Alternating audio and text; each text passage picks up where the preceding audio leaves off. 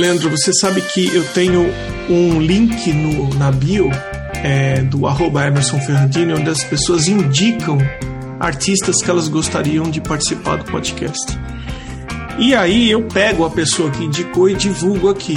Mas eu não vou poder fazer isso nesse seu episódio, porque a quantidade de pessoas que indicaram você é grande e se eu for listar todo mundo aqui, o pessoal vai, já vai desistir de ouvir o episódio antes da gente efetivamente começar a bater papo. Então, para todo mundo que, que é, sugeriu uma entrevista, um bate-papo com o Leandro Nunes, sinta-se agradecido aqui.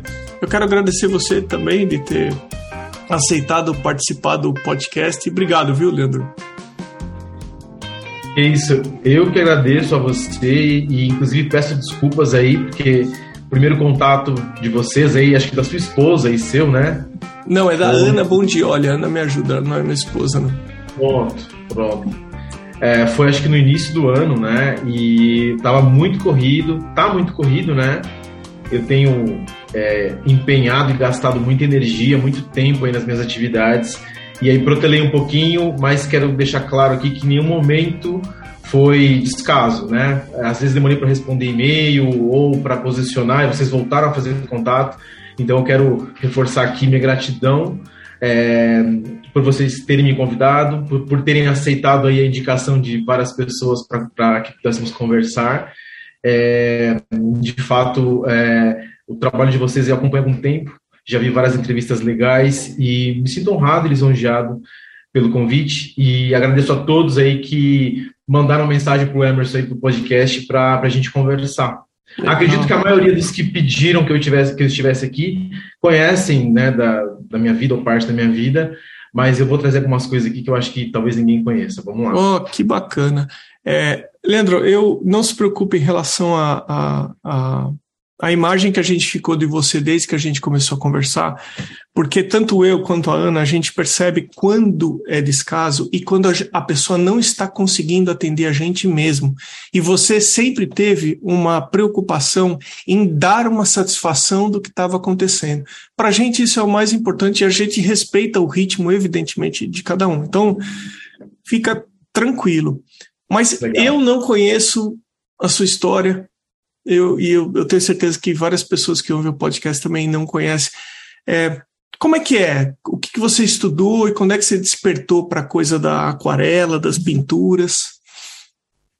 Cara, é, na verdade, a minha relação com a arte, a arte visual, ela já é desde criancinha. Eu tenho memórias afetivas de 5, 6 anos de idade que eu desenhava na rua com tijolo época de Copa do Mundo, ia desenhar os bichinhos na rua tal. Era bem comum, né? Agora nem tanto, mas era tradição até, né? Desenhar. Nossa, é, Leandro, desculpa interromper. Você levantou uma assim, muito legal. Desenhar com tijolo. É. Sensacional. E aí, desculpa. Nostálgico, né? Nostálgico. E eu tenho essas memórias, assim, de desenhar desde pequenininho.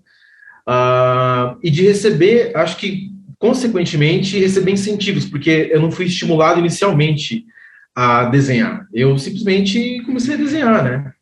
E desenhava aquelas figurinhas de chiclete, ping-pong, lapoc, sei lá qual que era, que vinha os bichinhos e eu desenhava tal. E já na escola isso já era um diferencial. Então as atividades de educação artística, tudo que tinha relação com imagem, eu me despontava e as professoras sempre elogiavam é, para minha mãe e a mim, né?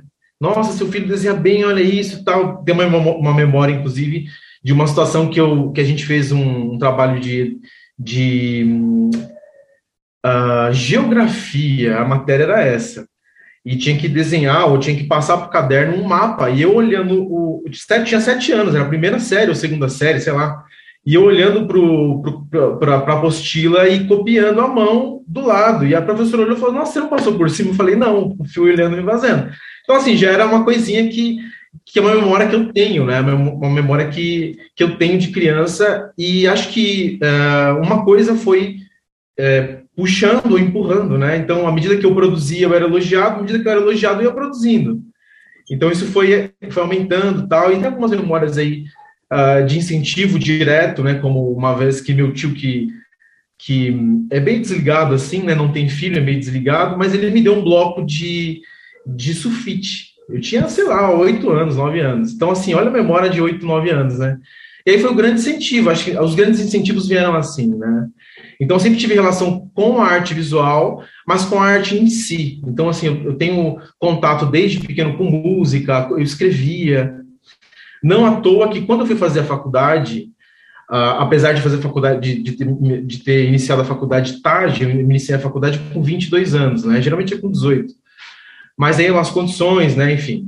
Uh, mas com 22 anos eu ingressei na faculdade, apesar de um pouco tarde, não era dúvida, não era, não era um problema escolher uma área de atuação, né, para estudar.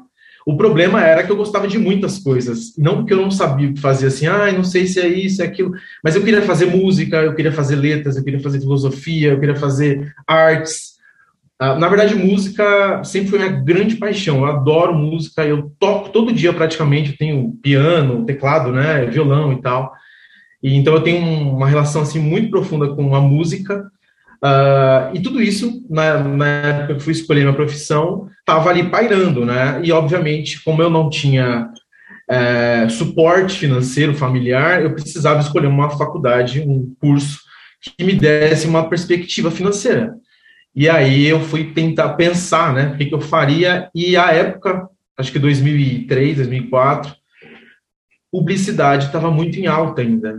Né? Já não era lá a época de ouro, eu assisti o, o podcast do, do, do Léo Dolfini, né, publicitário, já não era a época de ouro, 2000 e pouquinho, mas ainda é, tinha um, era bem concorrida pela FUVEST, acho que era a segunda, é, o segundo curso mais concorrido atrás só de medicina, estava em alta, o pessoal ganhava bem, eu falei, pronto, vou virar diretor de arte. Eu gosto de música, gosto de escrever, gosto de pintar, nunca fui, nunca fui um, um profundo uh, estudioso, mas sempre fui praticante. Então, assim, tem várias coisas que eu, ao longo da vida, fui aprendendo e fazendo pela, pelo autodidatismo, né? por ser autodidata, por me enfiar, e não por ser um, estudioso e tal.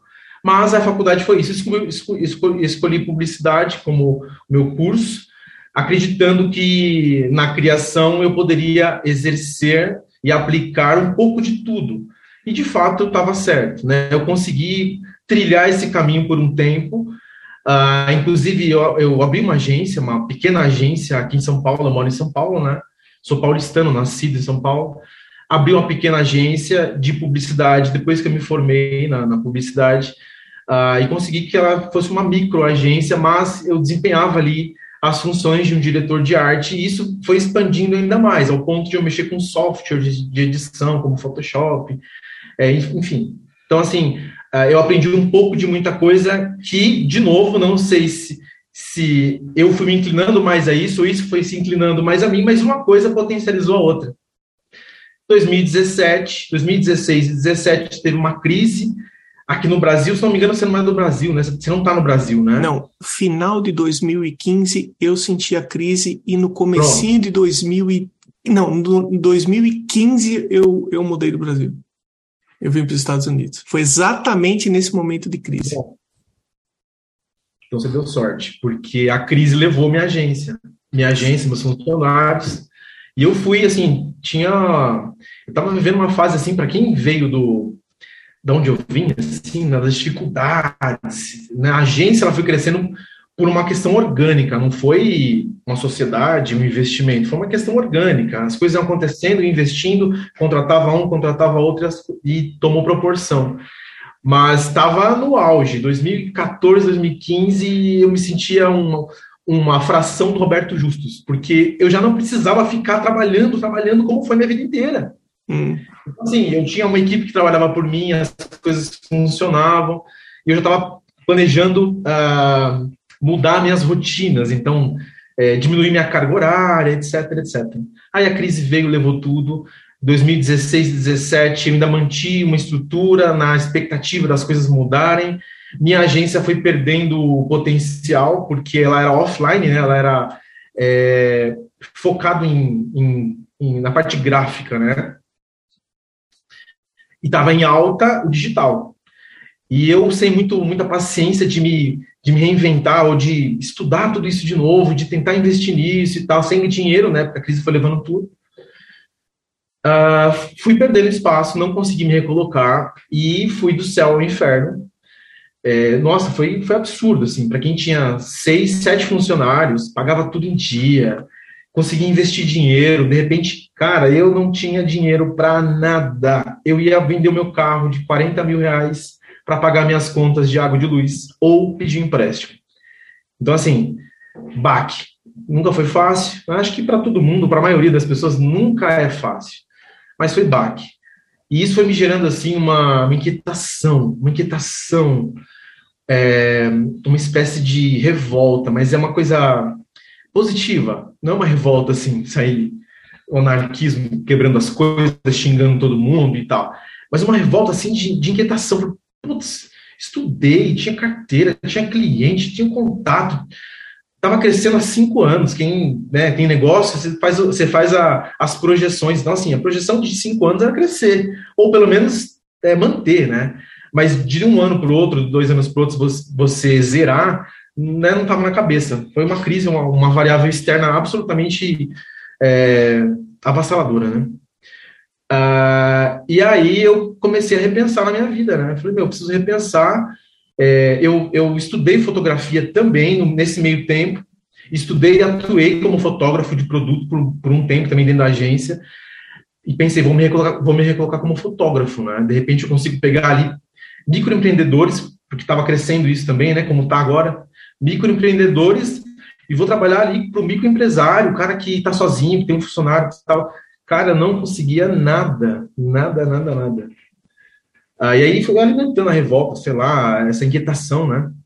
Uh, mas em 2016 e 2017 eu já, já pintava aquarela. Eu conheci aquarela em 2014 para 2015, quando tudo estava bom, e eu pensando naquela coisa assim, não, vou virar o Roberto Justo, agora vou fazer arte, vou passear, vou trabalhar de terça a quinta e vou, quinta-feira à noite vou viajar, sabe? Vou, vou enriquecer e tal, tal, me enriquecer culturalmente falando tal. E aí eu conheci aquarela, Uh, e já tinha criado um grupo no Facebook chamado Aquarela Brasil. Não sei se você conhece, Aquarela Brasil, hoje ele é o maior grupo de aquarelistas brasileiros no Facebook. Hum. Tem 16 mil membros para cima. E aí, em 2017, eu criei esse grupo e postava as coisas lá. Tinha, né, 15 pessoas, 20 pessoas, e foi, né, as coisas foram acontecendo lá. Uh, e o, o, algoritmo do Facebook favorecia a gente, no sentido de mostrar para muita gente a nossa página. Ela foi crescendo muito rápido e eu postava minhas coisas lá, e as pessoas que iam aparecendo lá, é, na minha percepção, eu acho que é isso que acontecia mesmo, eram entusiastas. Foi, a aquarela foi se popularizando e mais e mais gente foi acessando a aquarela como um grande hobby, né? Essa é a verdade, como um grande hobby. Como era para mim, um grande hobby, né?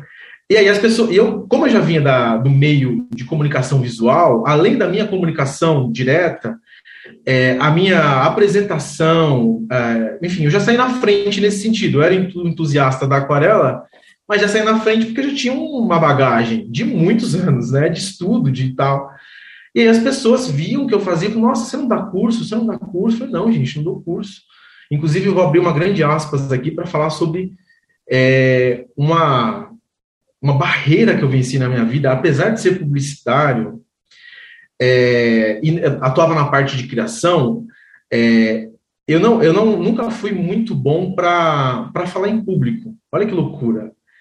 Cara, falar em público sempre foi um trauma, sempre foi um problema. Os trabalhos de faculdade saía, mas era uma situação muito desconfortável. Se eu pudesse evitar, eu evitava.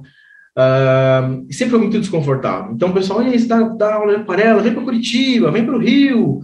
Nada, nada. Eu falei, gente, como assim vem para Curitiba, vem para o Rio? Vocês estão doidos? Uh, eu, eu, eu tenho uma, um respeito muito profundo por todas as profissões, né? E eu sair da minha profissão, ou sair não, mas eu estar em uma área como alguém que tem um hobby, que de repente as pessoas falam, me dá, é, vem me dar aula aqui em Curitiba. Eu falo, gente, como assim?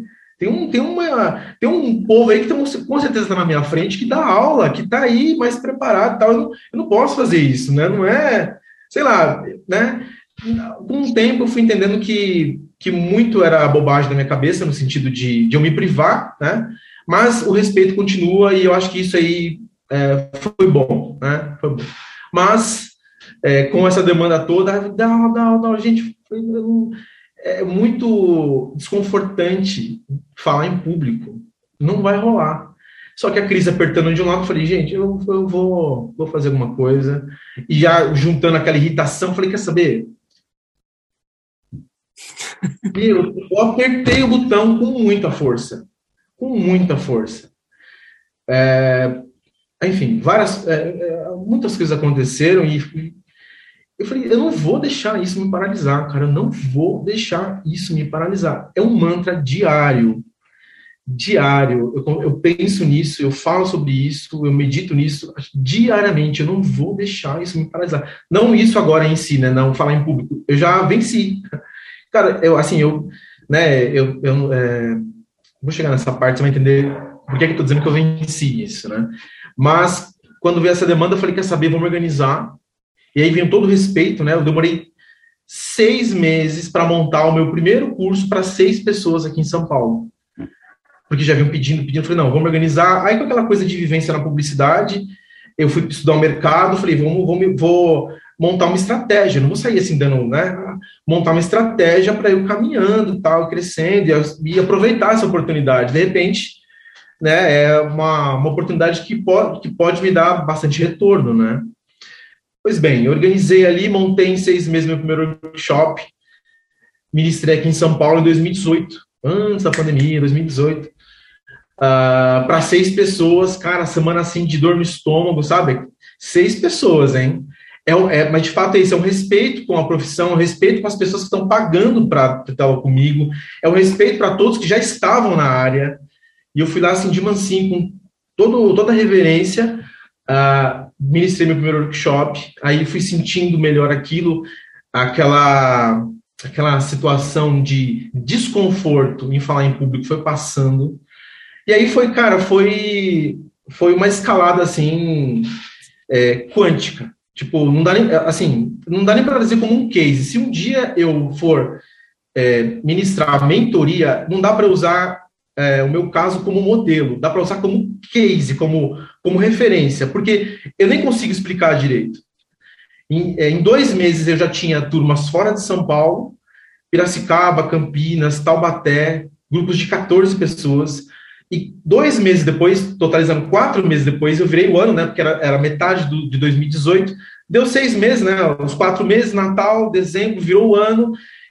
Eu com o botão apertado, Falei, quer saber? Eu vou para Curitiba, vou para o Rio de Janeiro, vou para Porto Alegre, enfim. E aí montei uma agenda com nove capitais.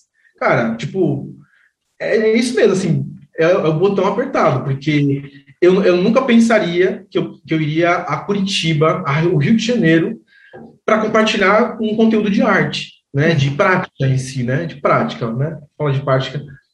Uh, mas foi isso. E aí eu ah. falei, vou você sabe que ouvindo você, eu, eu, eu a leitura que eu faço é a seguinte: é, todos nós temos os obstáculos que nós temos que encarar na nossa vida, que, que a gente tem que encarar, que a gente tem.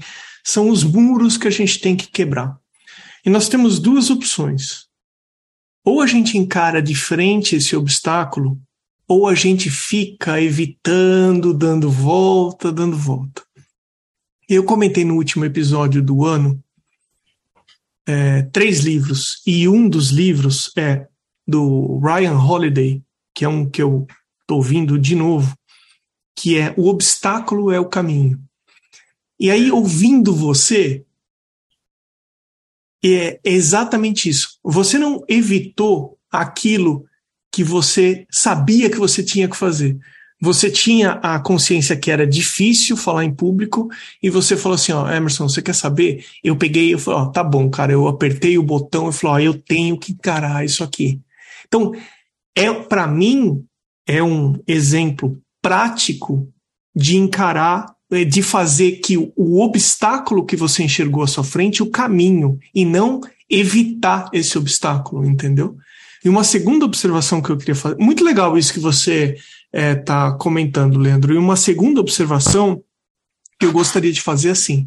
Eu fiz uma aula é, Global Marketing em que o professor, na primeira aula, ele falou as cinco vezes que ele tinha quebrado internacionalmente os negócios. Ele, ele quebrou, ele faliu cinco vezes e ele se orgulhava, porque no final da primeira aula ele falou assim: ó, quando você tem, quando você quebra, é, você aprende tanto com aquele exercício, você amadurece tanto com aquele tipo de coisa que aquele tipo de coisa, talvez na, no momento que aconteceu, você não enxergue um sentido para aquilo.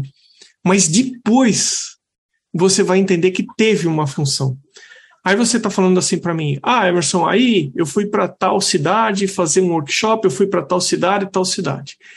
Quem entrar no arroba l.nunes.artes vai ver Aquarela Trip.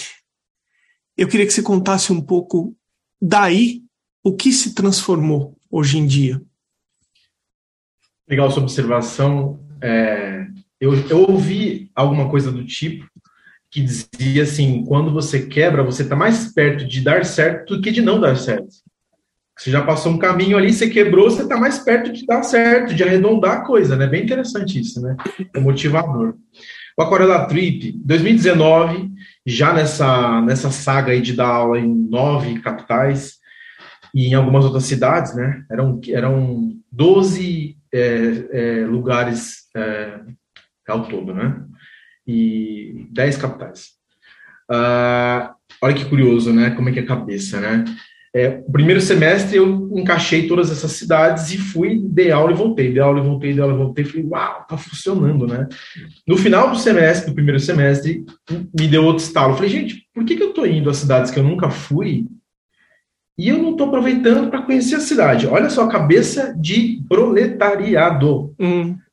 Mesmo vindo daquilo, da agência que eu tive e tal, mas minha cabeça é trabalhadora, é trabalhar, não é sugar, é trabalhar. Então eu ia e voltava, ia e voltava. Falei, gente, foi a vitória do Espírito Santo, né? Não passei por lá, nunca tinha ido lá e tal. E aí reorganizei minha vida no segundo semestre, repeti as cidades. E aí falei, vou pintar as cidades. Vou lá pintar onde eu for, Porto Alegre, Curitiba.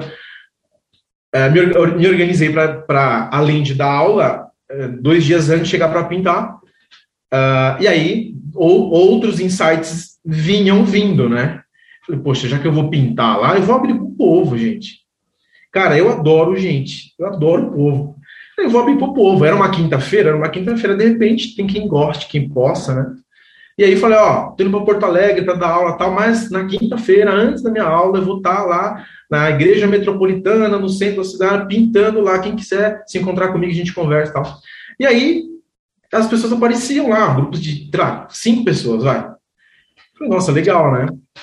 Fiz isso no segundo semestre inteiro uh, ah, 2019 para 2020, antes da pandemia, com o botão apertado. Virou o ano, eu falei, quer saber? Botão apertado. Falei, quer saber? Eu vou lançar, vou organizar um projeto, organizei esse, esse, essas pinturas ao ar livre, elas foram me dando ideias e conversando com alguns amigos sobre fazer um vlog, né? Eu nem sabia muito bem o que era vlog, e como eu vim da área da publicidade da comunicação, me soava muito largado fazer aquele vlog que você vai com o celular filmando assim tal, sabe? Aquela coisa largada. Falei, não, vou fazer um negócio organizado, né, gente? Vamos potencializar isso, porque independente do, do prazer que se tem ali e da, do companheirismo, tem um marketing que vai acontecer ali. Pô, eu, tô, eu sou um cara que estou indo para outras cidades, que é uma atividade pouco comum. As pessoas saírem dos seus estados, das suas cidades, para irem para outras cidades pintarem ao ar livre um tema da cidade, um cartão postal com outras pessoas, não é muito comum. Vou potencializar isso. E aí gravei um vídeo de abertura, depois se você puder, na minha página tem lá um vídeo de abertura legal, organizei um logotipo, fiz um roteiro, como, né? organizei tudo e fiz a série chamada Aquarela Trip. Uh, lancei ela para 2020, antes da pandemia, e já lancei 19 cidades. Falei, quer saber? Eu vou para. Aí fui para outras capitais que não tinha ido, como Salvador, como Brasília eu tinha ido, Brasília, Goiânia, enfim. Falei, vou gravar em todo lugar, vou fazer um, uma baita de uma série. E isso foi tomando uma proporção é, muito prazerosa, porque, como eu falei para você, eu gosto de gente. Então, assim, nossa, ter a possibilidade de, faz, de fazer um projeto audiovisual organizadinho, que, você, que, que a gente pudesse é, juntar as pessoas da aquarela, cara, que coisa linda, que coisa linda. E foi organizando, foi isso que aconteceu. Fiz o piloto em São Paulo, na Casa das Rosas, ali na Paulista, e fui naquela, abri o convite para todo mundo, falei, gente, é uma série, expliquei nas redes sociais, em tudo que eu tinha, e convidei o pessoal do meio, ligando, assim, mandando zap.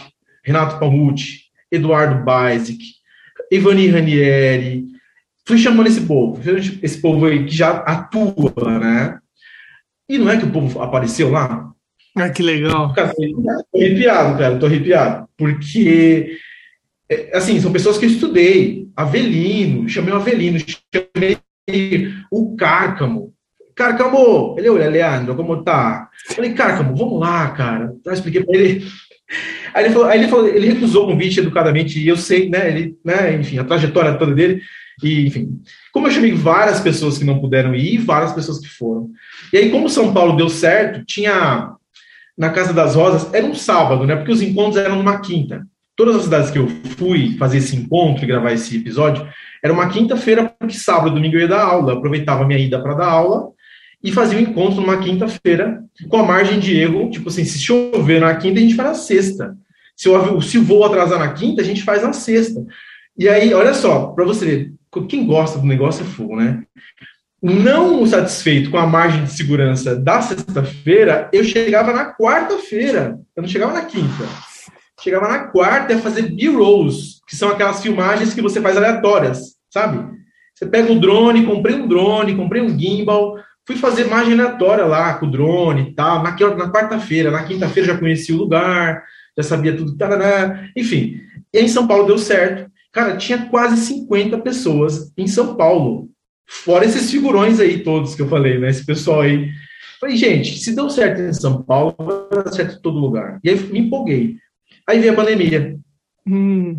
Paralisei tudo, enfim. Fiquei um ano, pelo menos, parado. Voltei a gravar no final de 2021, com a pandemia ainda. Em 2020, é, final de 2020, 2021, retomei minha agenda no segundo semestre de aulas, né? E as gravações Uh, e é isso. Gravei em 13 cidades, 10 capitais, e lancei o projeto agora em julho. Foi a hora em julho, em setembro, acabou de, acabei de publicar os últimos episódios, publicava um episódio por semana. Uh, cara, acho projeto assim que me deu a maior satisfação, a maior satisfação. Leandro, o, é, pelo fato de você ter é, pintado com pessoas de dez capitais diferentes.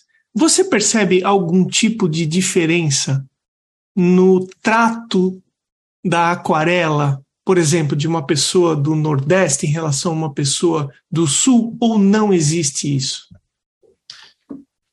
Cara, eu não percebi diferenças essenciais. Assim. Não percebi.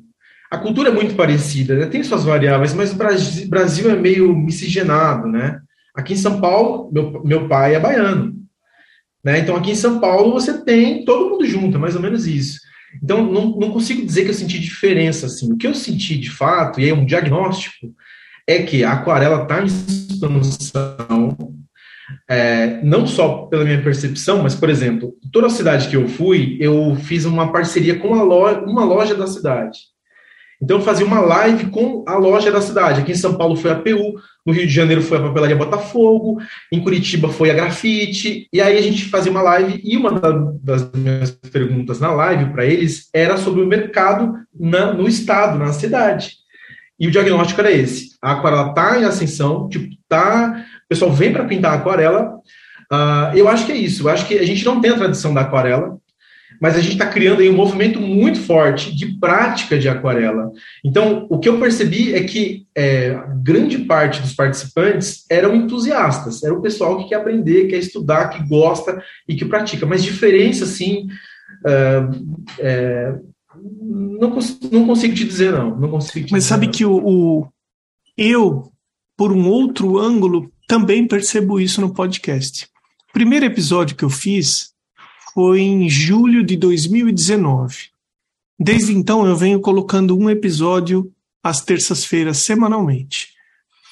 E com essa história do pessoal indicar artistas, o número de aquarelistas vem crescendo nessas indicações, tanto que eu tenho dificuldade para encontrar pintores a óleo que eu enxergo que se encaixam no podcast, porque assim, eu sou do óleo, eu não sou da aquarela, eu sou absolutamente leigo na aquarela. E eu até brinco aqui no podcast sobre isso.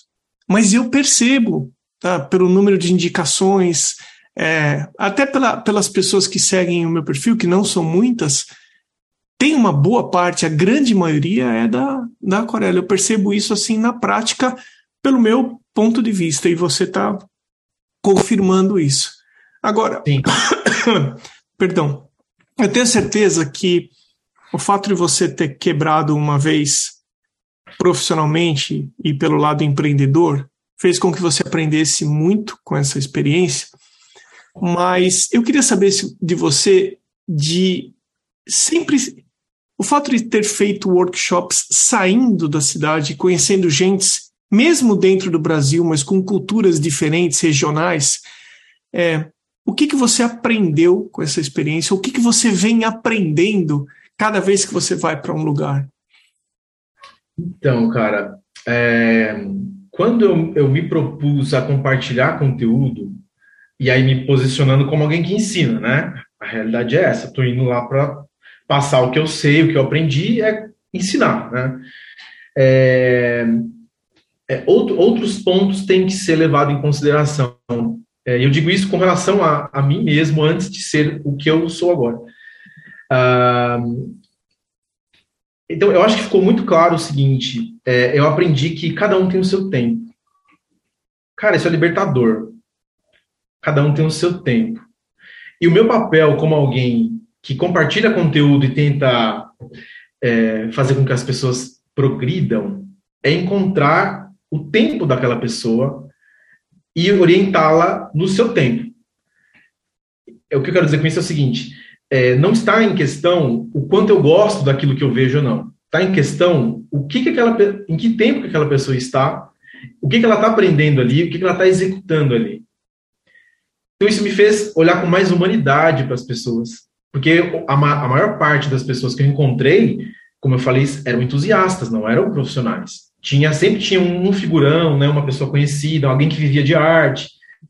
Uh, foram várias, inclusive, né? Várias. O, uh, o chamei o chamei o Alarcão do Rio de Janeiro, hum. não pude ir, mas mas estava a Kiara, estava o Nelson, é, a, a Lu Simão de Belo Horizonte estava lá em Belo Horizonte o Marcos Beccari em Curitiba. Cara, okay, legal. vários desses vários. já participaram aqui do podcast também. Que é, legal. Eu vi, eu vi. Eu vi.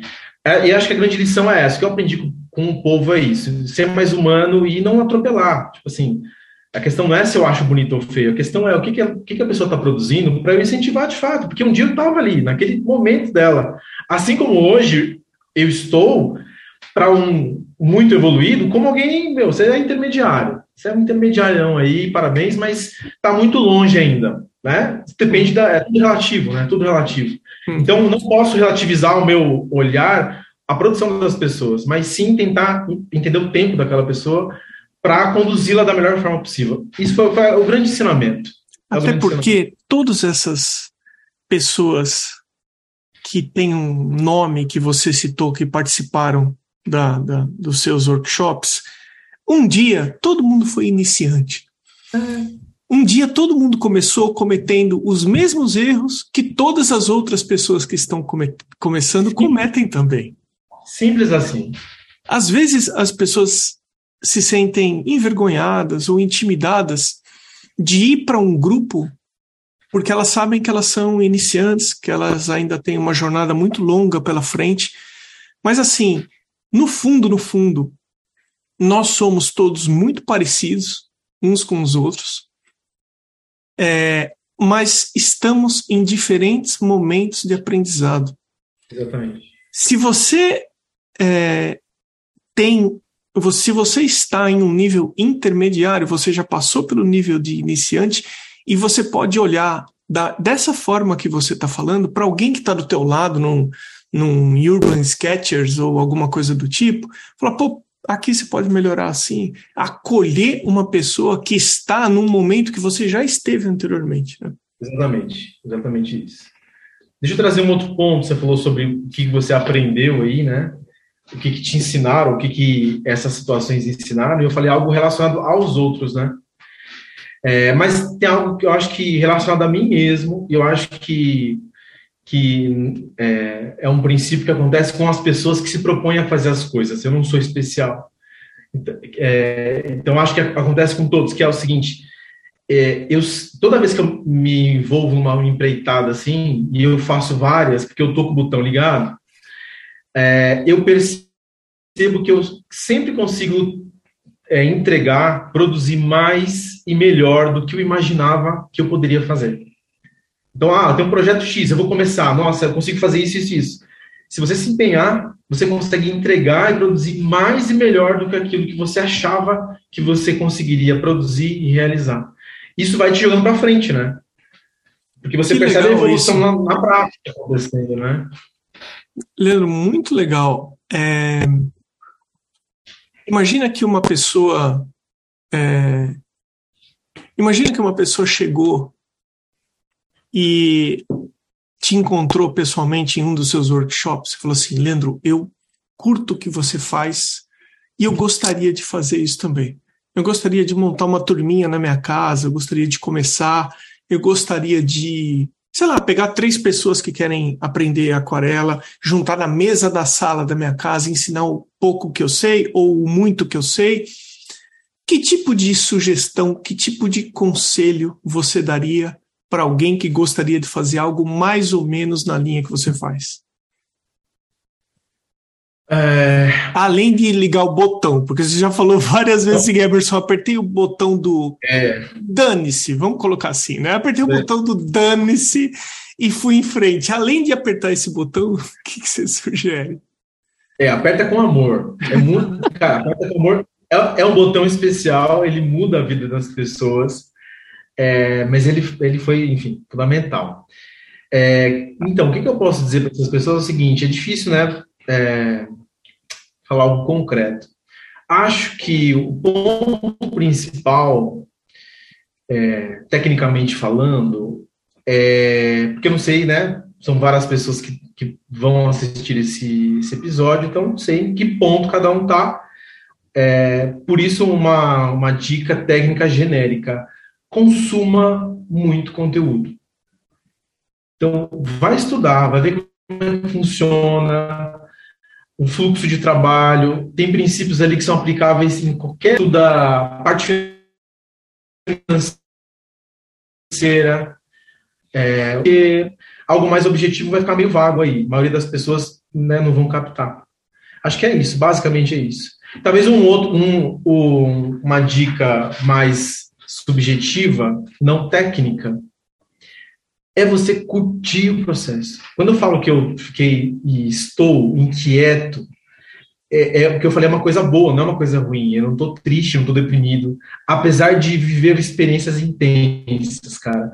Eu lancei um projeto agora que é uma, um desdobramento do Aquarela Trip, que é o Experience.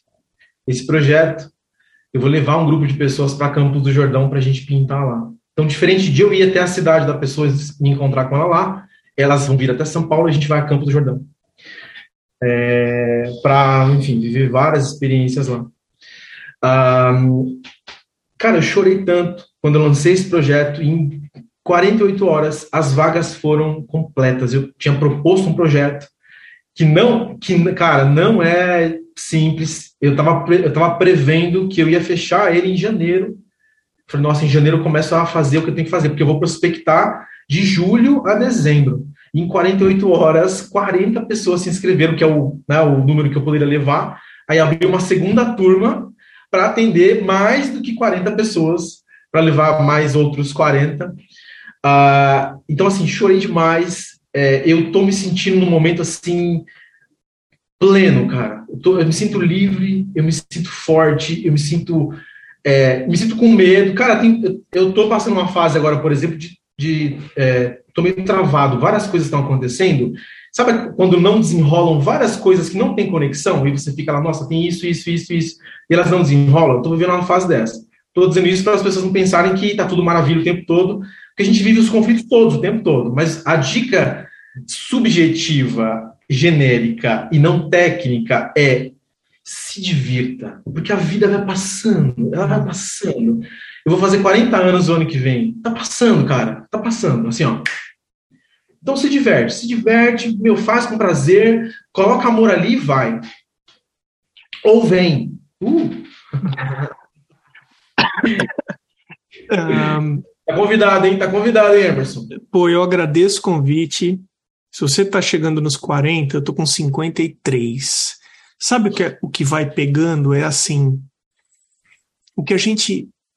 A experiência vai mostrando pra gente que o que a gente leva da vida na verdade, na verdade, é fazer o que gosta, sabe? Porque, no, cara, você não vai ter outra chance de fazer aquilo que você gosta. É isso que, que a idade, a experiência vai mostrando pra gente. Não adianta, a hora que você. Ó, eu entrevistei algumas pessoas e eu lembro que o Rui de Paula, que já passou dos 60, comentou isso. Ele falou: ó, no final, o que você analisa olhando para trás é Pô, eu fiz aquilo que eu tinha vontade de fazer. Exatamente, cara. Não é isso, cara? Exatamente. Você sabe que o Aquarela Trip, a série, que são 13 episódios, cara, se a gente parar para. Se a gente sentar e começar a falar, as, é, esmiuçar o projeto, eu me doei para ele porque eu queria viver aquilo, é isso, cara.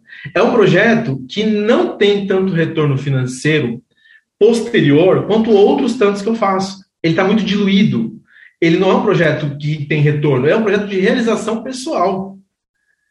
É isso. Então, assim, eu quando eu paro para pensar para pensar na minha vida hoje, eu a conclusão é, cara, eu acho que se eu morrer hoje eu não vou eu não vou morrer arrependido porque, cara, eu vivi muita coisa. Eu, eu, eu pulei. Eu postei um em, setembro, em julho agora, quando eu, antes de lançar a série, eu fiz um post com uma foto onde eu tô meio que voando assim, e eu fiz um texto, e nesse texto eu falo assim: eu já saltei. E até que eu me esbagasse no chão, eu tô voando. Você sabe que é uma coincidência muito grande, porque hoje, exatamente hoje, no dia que a gente está gravando esse bate-papo, muito agradável, por sinal, Leandro, muito bacana, o que você trouxe aqui para a conversa. O Horácio Coutinho, que foi uh, quem falou sobre felicidade, ele estudou felicidade em Harvard e foi um episódio que repercutiu bastante no podcast. Ele colocou hoje no feed: se a coisa terminasse hoje, teria valido a pena? Né? É exatamente isso que você acabou de falar.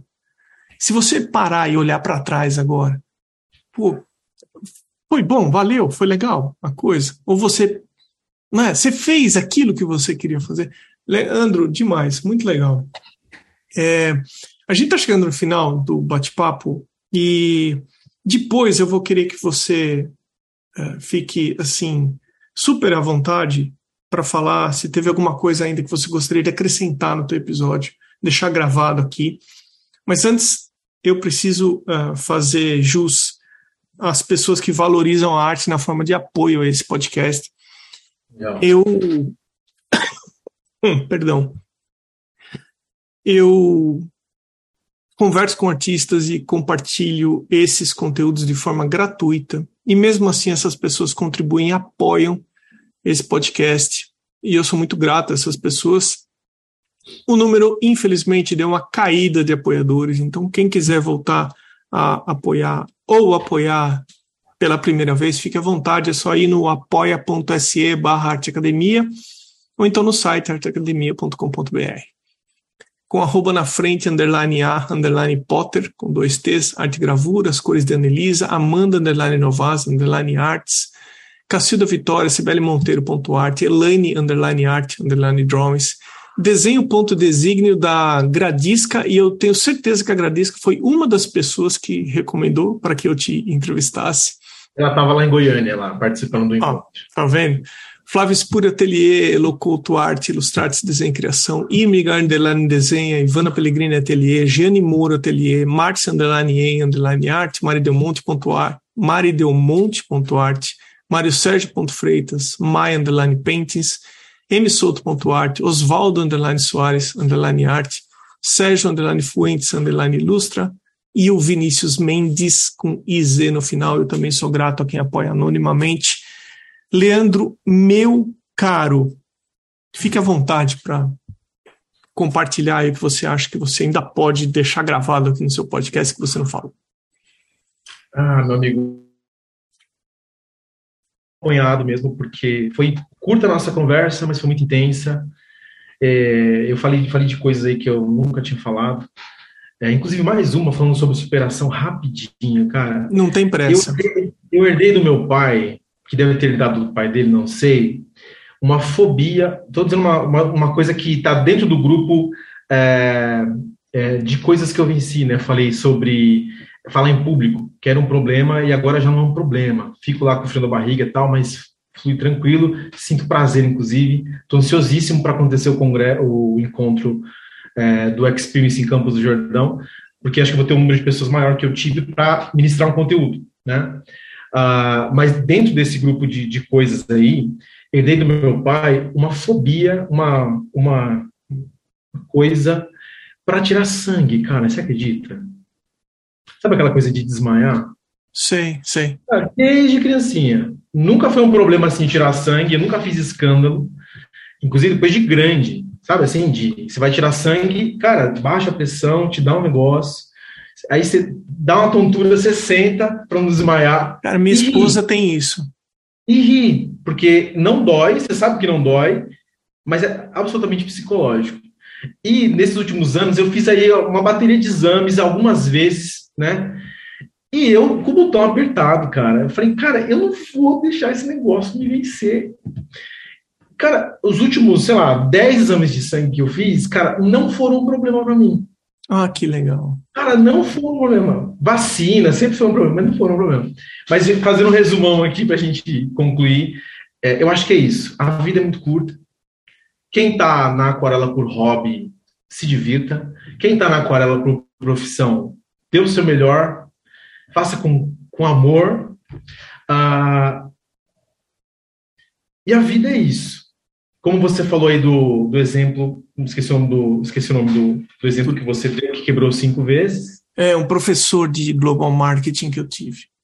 Pronto, esse professor que quebrou cinco vezes, não para desmotivar, mas eu acho que existe um. É, acho que até deram nome para isso, que é, é positividade tóxica. Já ouviu falar? Não. Positividade tóxica é como a negatividade tóxica, só que o contrário. É quando você fala assim: Vai, vai dar certo, dê tudo, invista, não sei o quê, você vai vencer, você vai chegar, você vai ser ator, você vai ser apresentador, você vai ser jogador de futebol. Aí você fala, cara, não tem mercado para todo mundo. Não é bem assim. Então é legal a gente ter a consciência de fato. Cara, pode dar certo ou pode não dar certo. O ponto é, cara, olha para tudo, tem as suas vidas em mãos e arrisca. Pode dar certo, pode não dar certo eu não era para estar tá aqui dando entrevista de aquarelista para um podcast de arte, era para eu estar tá lá na publicidade. Talvez dando entrevista lá no meio da publicidade. Porque eu não tinha planos de sair de lá, eu fui tirado de lá. Tava, lá, lá tudo bom, cara, tava tudo bom. Era para eu ter continuado lá. E a vida deu uma reviravolta e eu falei, meu, eu preciso me recolocar. Então eu não sei se eu vou terminar a minha vida como professor de aquarela. Adoro, adoro. Não sei estou dando o meu melhor. Se der, se der certo até lá, ok. Até aqui tem dado certo. É isso. Legal. Eu acho que é, é muito bacana isso que você falou dessa positividade tóxica. Porque. E aí vai só um, um detalhezinho técnico. É, tem gente que pinta aquarela, óleo, acrílica, desenho, ilustração na forma de hobby. É, mas a pessoa não tem um plano para transformar isso em algo rentável e profissional. Hum. E muita gente acha que está fazendo para se tornar profissional. Se a pessoa não tem um plano, não tem uma meta, não tem um passo a passo, ela é robista. Ela está fazendo por hobby. Então, isso é só para para é, ir a, ao encontro disso que você falou sobre essa positividade tóxica. Então não é fazer, fazer, fazer, fazer é. com um plano. Se você quiser, não tem absolutamente nada demais, nenhum problema se você não tiver um plano, se você não tiver um passo a passo, se você não tiver uma meta onde você quer chegar. Não tem absolutamente nada. Você quer pintar por hobby? Tá legal para você? Perfeito. Apenas não se iluda em pintar sem ter um plano, achar que você vai chegar para. Pode ser até que você chegue a algo em um formato mais profissional, mas vai levar mais tempo do que se você uh, tiver um passo a passo definido, sabe?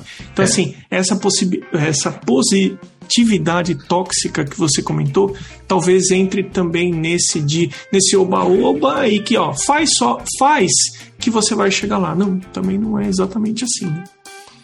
Não pode deixar aleatório, não. Tem que tomar as rédeas da vida e fazer as decisões. E vai, e, e vai, decisão, e vai. Exatamente. É, tem que se organizar, tem que estudar, tem que. Ô, Leandro, quem quiser conhecer sobre os seus projetos, Campos do Jordão, Aquarela Trip, é, onde é que a pessoa encontra o que você produz, o conteúdo que você produz? Por enquanto no meu Instagram. Tô finalizando meu site, mas por enquanto no Instagram. L, arroba, né? Arroba l.nunes.artes no plural. Lá eu sempre comunico sobre tudo e você encontra lá, inclusive nos posts fixos, sobre o, a série Aquarela Trip, que você pode assistir gratuitamente no YouTube, e tem um link lá, bem como informações sobre o projeto de Campos do Jordão que acontece em 2023 tem vagas para a segunda turma, porque a primeira já não tem. Arroba l.nunes.artes, no plural. Leandro, meu caro, mais uma vez, muito obrigado pelo seu tempo, obrigado por você ter atendido o podcast, viu? Obrigado eu pelo seu tempo e pelo que você tem produzido aí, parabéns. Você e a Ana, né? É a Ana? É, a Ana Bondioli que me ajuda. Bom, parabéns a vocês.